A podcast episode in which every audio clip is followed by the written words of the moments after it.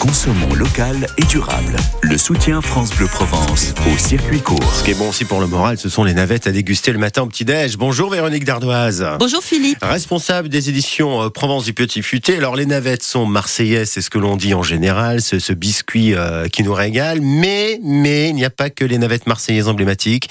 Il faut aussi compter, Véronique, aujourd'hui avec euh, les exoises de Laetitia. hein. Les navettes que fabrique Laetitia, eh bien, Laetitia, elle a ouvert son atelier boutique il y a quelques mois, rue Victor Lédé, dans le centre d'Aix, à deux pas de la Rotonde. Et ce n'est pas difficile d'en trouver l'emplacement, vous en doutez, Oui. parce que ces navettes embaument la rue Mmh. et les effluves sont vraiment une invitation à s'y arrêter, quelle que soit l'heure, parce que Laetitia, eh ben, elle fabrique tout au long de la journée. Alors quelle est la différence avec euh, ses cousines marseillaises? Bah, les ingrédients sont les mêmes, hein, Philippe. Oui. Farine, beurre, œufs, euh, fleurs d'oranger. Ensuite, bah, chacun a son tour de main. Alors, Mhm. même à Marseille, celle des accoules diffère de celle du four. hein. C'est vrai. Alors, Laetitia, elle, elle a appris le métier avec José Orsini, aux- navettes des accoules donc. Mais ces navettes ont, ont bien sûr une autre saveur, une autre texture. Alors, elle en fait des longues, tendres, qui se conservent moins longtemps que les courtes, Mhm. qui sont davantage un biscuit sec. Et je peux vous dire que les navettes de Laetitia, qu'elles soient longues ou que- ou qu'elles soient courtes, Elles ben, sont elles bonnes. remportent un grand succès. La boutique ne désemplit pas. Alors, heureusement que, que Laetitia travaille en famille avec son mari, son beau-frère et, Marie, sa maman. Mhm. Et elle fait aussi d'autres biscuits provençaux. Ah, très bien. Mais oui, parce qu'il faut, il faut faire plaisir à tout le monde. Il en faut pour tous les goûts. Absolument, des macarons, donc des croquants aux amandes, euh, des canistrelli. Enfin, on peut tout goûter sur place avec un thé ou un café. Et il y a une petite terrasse sur le trottoir quand il fait beau. Très bien. Donc on va aller faire un petit tour pour goûter tout cela. Et on rappelle d'ailleurs euh, l'adresse des navettes exoises. C'est 3 rue Victor Lédé. Les navettes exoises ont un stand ce week-end, pour ceux qui vont y aller, le 2, le 3 et le 4 juin. Au domaine du Merle, à Salon de Provence, pour la grande fête agricole où participent quelques 250 exposants. Donc c'est domaine du Merle, route d'Arles, euh, RD 113, à Salon de Provence. Il y aura même une ferme pédagogique. Voilà, c'est en dehors de- du centre-ville, hein. c'est entre, entre Salon et Arles, et c'est avec France Bleu Provence. Donc on va y aller pour goûter quelques navettes alors, Absolument. hein, pour ce week-end. Bon week-end Circuit court avec les halles de producteurs de la métropole ex-Marseille-Provence à Marseille-la-Barrasse et plan de campagne. Et on Plus d'infos sur ampmétropole.fr. Oui, madame, je sais, c'est indélicat, je vous ai marché sur les pieds. On retrouvera aussi euh, tout à l'heure Laurent Menel en direct du Salon des Agricultures à, à Salon de Provence. Euh, Premier euh, rendez-vous pour le fil rouge, ce sera à 10h50. C'est France Bleu Provence, votre radio. Il est 8h.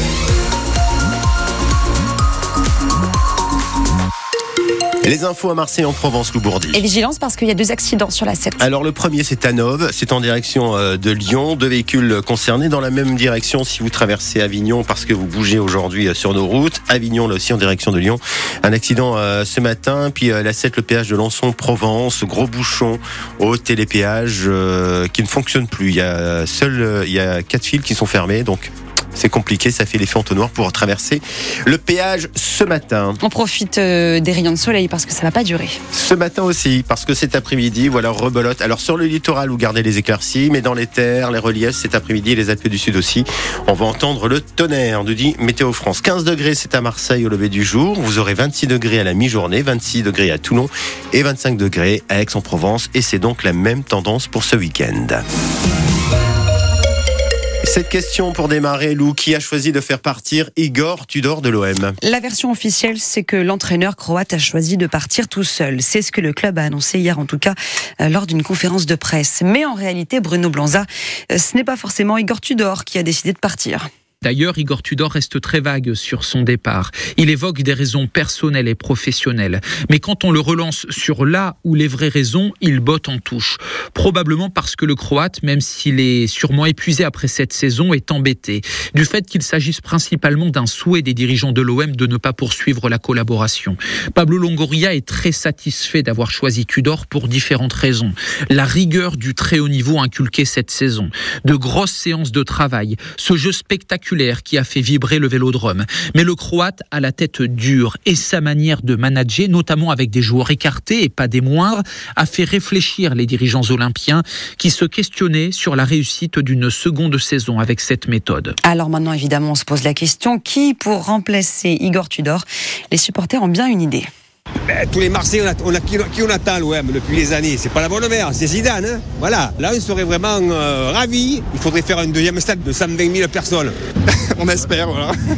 parce que c'est sa ville, parce qu'il a tout gagné, parce que c'est un super manager et que voilà, il, serait, il, il matcherait avec la ville. Quoi. On n'a pas besoin de, de grands entraîneurs. Hein. Nous, c'est les joueurs qu'on regarde. Hein. La force de l'équipe, la volonté de gagner, euh, pousser jusqu'au bout. Quoi.